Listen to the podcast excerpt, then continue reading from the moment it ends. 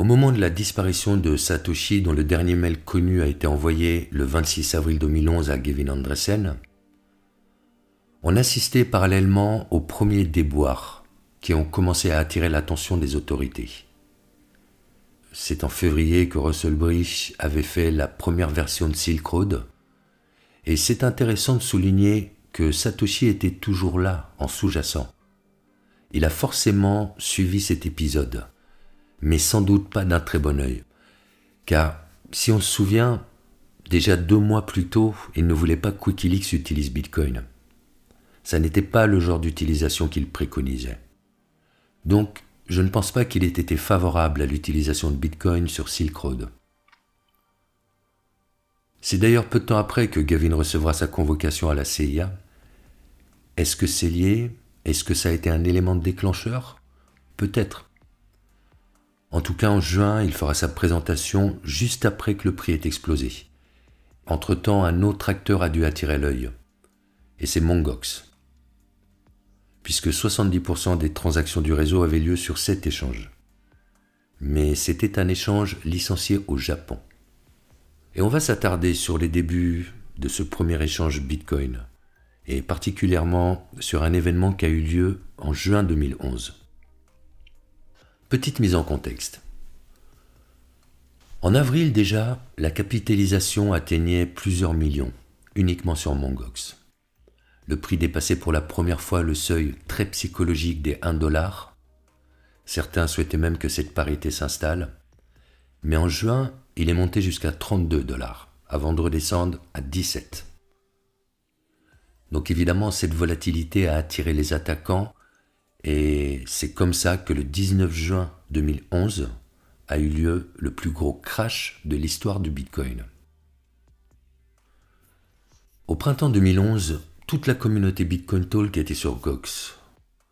Il y avait un ou deux concurrents comme Tradill, BTCE, dont le fameux fondateur était Alexander Vinnik, qui a été arrêté par la suite pour les hacks de Mongox, justement. Mais comme j'avais dit, 70% des transactions se passaient sur Gox, et c'était indéniablement le leader indétrônable de cette époque.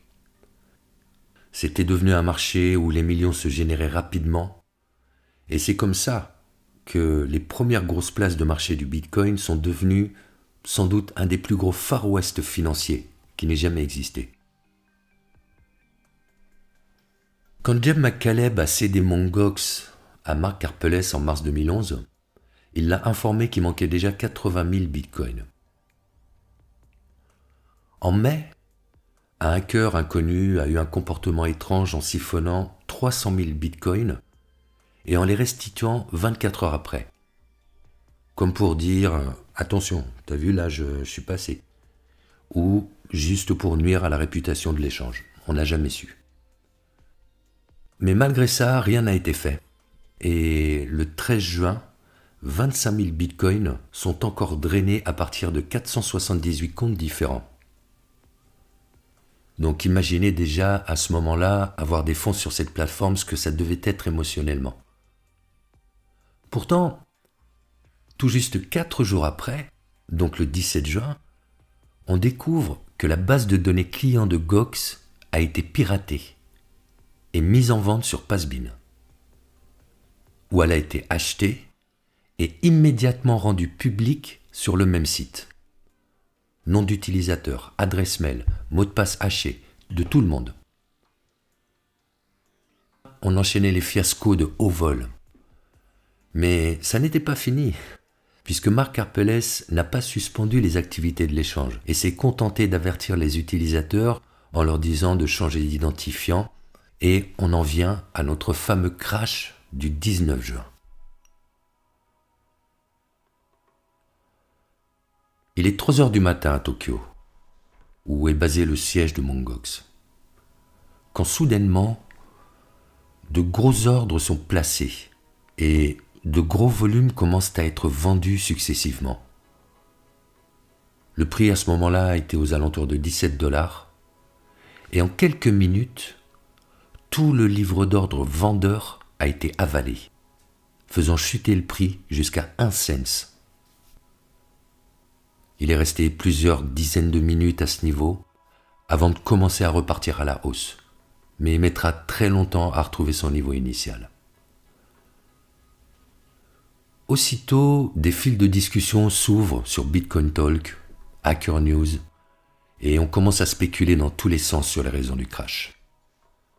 Peu après, les activités sont suspendues par les administrateurs. Marc Arpelès commence à communiquer et annonce notamment qu'il va procéder à un renversement des transactions qui ont eu lieu pendant le crash. Et là, c'est devenu free speech dans les commentaires.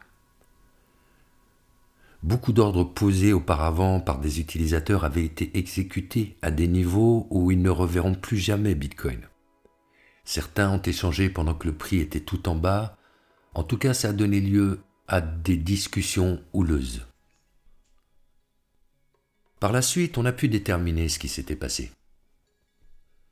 En fait, un attaquant avait pris le contrôle de l'ancien compte de Jem McCaleb, ancien propriétaire dont, semble-t-il, les droits administratifs étaient toujours actifs, permettant ainsi à l'attaquant d'accéder au solde des comptes utilisateurs. Et de là, il a commencé à vendre en masse afin de volontairement faire baisser le prix. Ça avait pour but de sortir le maximum de Bitcoin de la plateforme.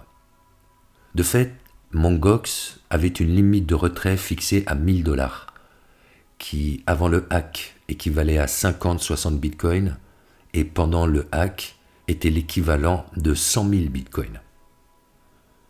Et c'est apparemment ce que recherchait l'attaquant. Carpeles a dit par la suite que seulement 2000 bitcoins avaient été volés pendant le hack et immédiatement après le hack, il a consolidé 424 242 bitcoins pour montrer qu'il avait le contrôle sur les fonds. C'est ce qui est resté dans l'histoire officielle, et les informations disponibles s'arrêtent à peu près ici. Mais d'autres personnes ont déterminé que ça s'était passé tout à fait autrement. Je ne peux pas parler de ce hack sans mentionner un post Reddit, qui lui datait du lendemain du hack le 20 juin 2011. Et c'est à partir de ce post justement que je me suis intéressé à cette affaire. Le post s'appelait Follow the Money Trail. Alors, il faut suivre attentivement. C'est un dig on-chain fait par un digger qui identifie en provenance de Mongox 432 000 bitcoins qui auraient été consolidés le 12 puis dispatchés le 19 durant le hack sur 9 portefeuilles sans pouvoir déterminer si c'était Gox ou le hacker qui en avait le contrôle. Le tout est sourcé avec des liens de Block Explorer et très bien documenté. Le fait étrange que souligne l'auteur du poste, c'est que 400 000 bitcoins ont été envoyés sur 8 adresses différentes qui n'avaient jamais été utilisées, et les 32 000 restants, eux, ont été envoyés sur une adresse qui contenait déjà 10 000 bitcoins. Et c'est là que ça devient étonnant. Le digger explore les multiples wallets d'où provenaient les 10 000 bitcoins en question sans que ça ne mène à quoi que ce soit d'intéressant. Sauf une adresse qui, elle, a envoyé 1500 bitcoins. Elle les a envoyés 12 heures avant le hack. Le problème, c'est que ces 1500 bitcoins venaient d'une adresse d'où ils n'avaient jamais bougé depuis qu'ils avaient été minés c'est-à-dire en avril 2009. Ils n'ont bougé que deux ans plus tard sur une adresse où ils ont été mergés avec des bitcoins de Mongox 12 heures après. Donc même dans le poste, on ne trouve pas d'explication. Mais il y avait vraiment presque personne sur le réseau à ce moment-là. On les compte sur les doigts d'une main. Je ne veux pas spéculer, mais il est clair que celui qui a envoyé ces 1500 bitcoins savait ce qui allait se passer le 19 juin. Même pour être tout à fait précis, des personnes qui ont miné en avril 2009 l'équivalent de 30 blocs qui équivaudrait à 1500 bitcoins il n'y en avait que trois, dont Satoshi. Donc encore une fois, comme d'habitude à cette époque, un pan de l'histoire de Bitcoin qui restera probablement un mystère. Et de toute façon, ça reste très sombre. Tout reste très sombre concernant ce hack. On l'a par la suite plus ou moins relié à Alexander Vinnik, qui lui a été arrêté en 2017 pour les autres hacks liés à Mongox. Mais après, en 2021, des fractions de ces bitcoins en question ont encore bougé et soulevé d'autres questions. Enfin, tout est encore flou et aucune de ces explications n'explique les 1500 bitcoins qui proviennent de l'exercice minier de 2009. Mais c'est une de ces histoires de l'écosystème, des débuts, comme souvent avec ses aspects inexpliqués. Ce récit nous montre aussi que dès le premier gros échange de Bitcoin, tu prenais des risques énormes à mettre tes fonds sur cette plateforme. C'est dommage parce qu'ils ont en quelque sorte réintégré le tiers de confiance que Satoshi s'était efforcé d'éliminer. Tout ça n'a plus beaucoup de sens si on utilise un service dépositaire, auquel tu donnes des infos sensibles qui seront fournies aux autorités, aux prochaines régulations.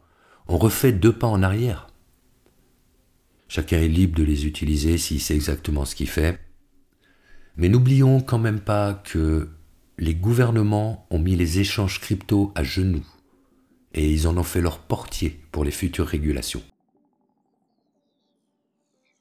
Enfin voilà, en tout cas la petite histoire que je voulais raconter, qui est à mon sens très représentative du contexte de début 2011.